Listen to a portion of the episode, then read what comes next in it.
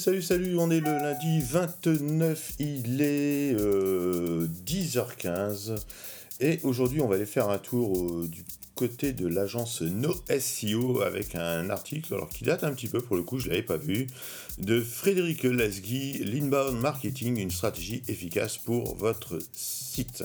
Alors qu'est-ce que l'inbound marketing? Alors, Il y a plusieurs définitions possibles hein, pour en parler. On peut parler d'une stratégie qui permettrait de communiquer aux visiteurs toutes les informations qu'ils recherchent, par exemple, mais uniquement celles qu'ils recherchent. Hein, le visiteur arrive sur notre site par le biais d'une page bien précise et l'inbound peut consister à l'insister à aller vers une page plus complète ou à télécharger des bonus, PDF, vidéo, tuto, etc. en échange de ces euh, coordonnées, mail, nom, téléphone, enfin toutes les coordonnées qu'on peut avoir. Donc avec cette approche, l'inbound marketing se base plus sur une stratégie de contenu et use euh, de différentes techniques comme le marketing d'automation, les réseaux sociaux et les tunnels de vente. Alors pourquoi choisir l'inbound marketing ben, En fait, euh, on a constaté que les clients potentiels n'aiment pas être bombardés de pubs. Hein. On n'aime pas la pub, euh, surtout des trucs qui ne nous intéressent pas. Et en fin de compte, cette stratégie cerne mieux hein, euh, l'objectif du marketing. On travaille sur les besoins du client pour leur présenter des produits et des services qu'ils sont censés rechercher. Alors, le plus souvent, l'inbound marketing passe par un tunnel de conversion. Hein, ce tunnel de conversion, ça consiste à attirer des internautes, les transformer en leads ou en clients et leur vendre le produit qui leur convient. Et surtout, ça permet aussi par la suite de fidéliser la clientèle. Donc ça se passe hein, généralement par des outils spécialisés et un bon CRM.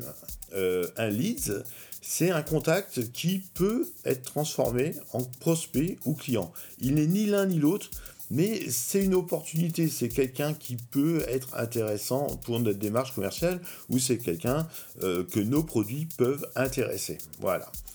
Alors, pour tout ça, pour déterminer nos cibles, on utilise les fameux personas. En fait, ce sont des portraits robots de nos types de clients.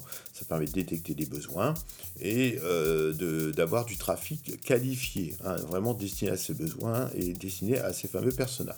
Alors pour les créer, on va consulter la base de données de nos clients, on va euh, renseigner toutes les, caractéristiques, hein, le type d'entreprise, est-ce qu'ils font oui ou non de la vente en ligne, quel est leur CMS utilisé, quel est leur hébergement, euh, quel est leur métier, etc. Et puis après, on fractionne les idées et les données obtenues. En fait, ça va nous empêcher euh, d'envoyer, bah, je sais pas, d'envoyer à un blogueur mode, mais qui ne ferait que, je sais pas, qui ne ferait pas de vente en ligne, par exemple, des informations sur le e-commerce, s'il s'y intéresse pas, ou quelqu'un qui n'est que, et spécifiquement sur euh, WooCommerce, des informations qui concernent PrestaShop ou Shopify, par exemple.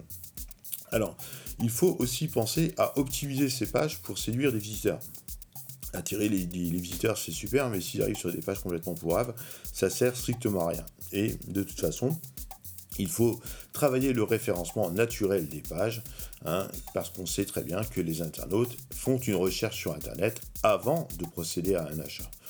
Donc, on l'a dit, hein, travailler le contenu, donc euh, ben, travailler sur l'aspect esthétique du site, parce que si on a un site euh, qui est super rapide, mais euh, qui est complètement pourri et qui est effrayant, c'est pas la peine, le gars restera pas, vous avez beau avoir les meilleurs prix du monde, ça m'étonnerait qu'il achète chez vous. Hein. Donc euh, on peut aussi ben, créer euh, un blog, hein, faire du blogging, créer un blog professionnel, on a vu ça la semaine dernière, pour publier des articles de qualité avec des sujets qui intéressent nos cibles hein, et euh, qui répondent surtout à leurs problématiques. Il faut aussi travailler les liens externes, le netlinking dont on a déjà parlé. Euh, diffuser aussi ces contenus sur les réseaux sociaux, mais attention, pas à n'importe quelle heure, pas trop, pas assez, etc. Donc il faut bien choisir l'heure en fonction des canaux euh, sur lesquels on diffuse. Donc voilà.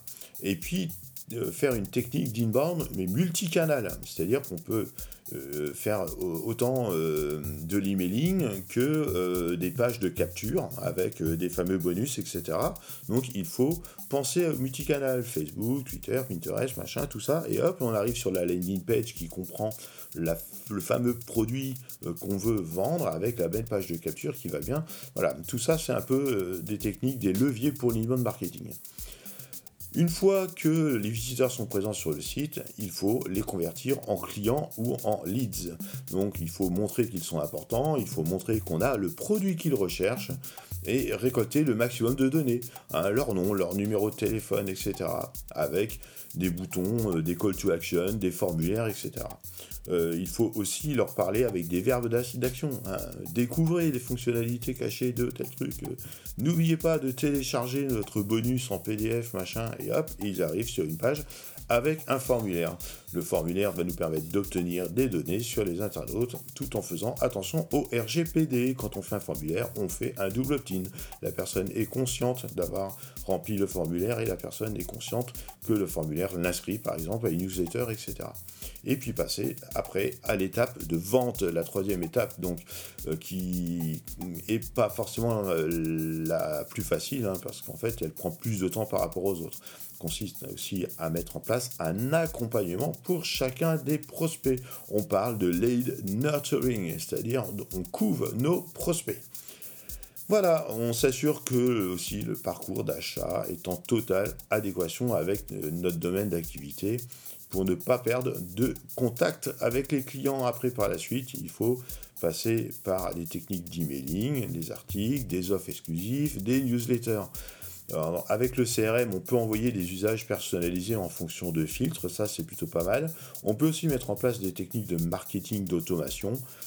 Euh, c'est bien parce que bon, ça permet de ne pas oublier certains événements.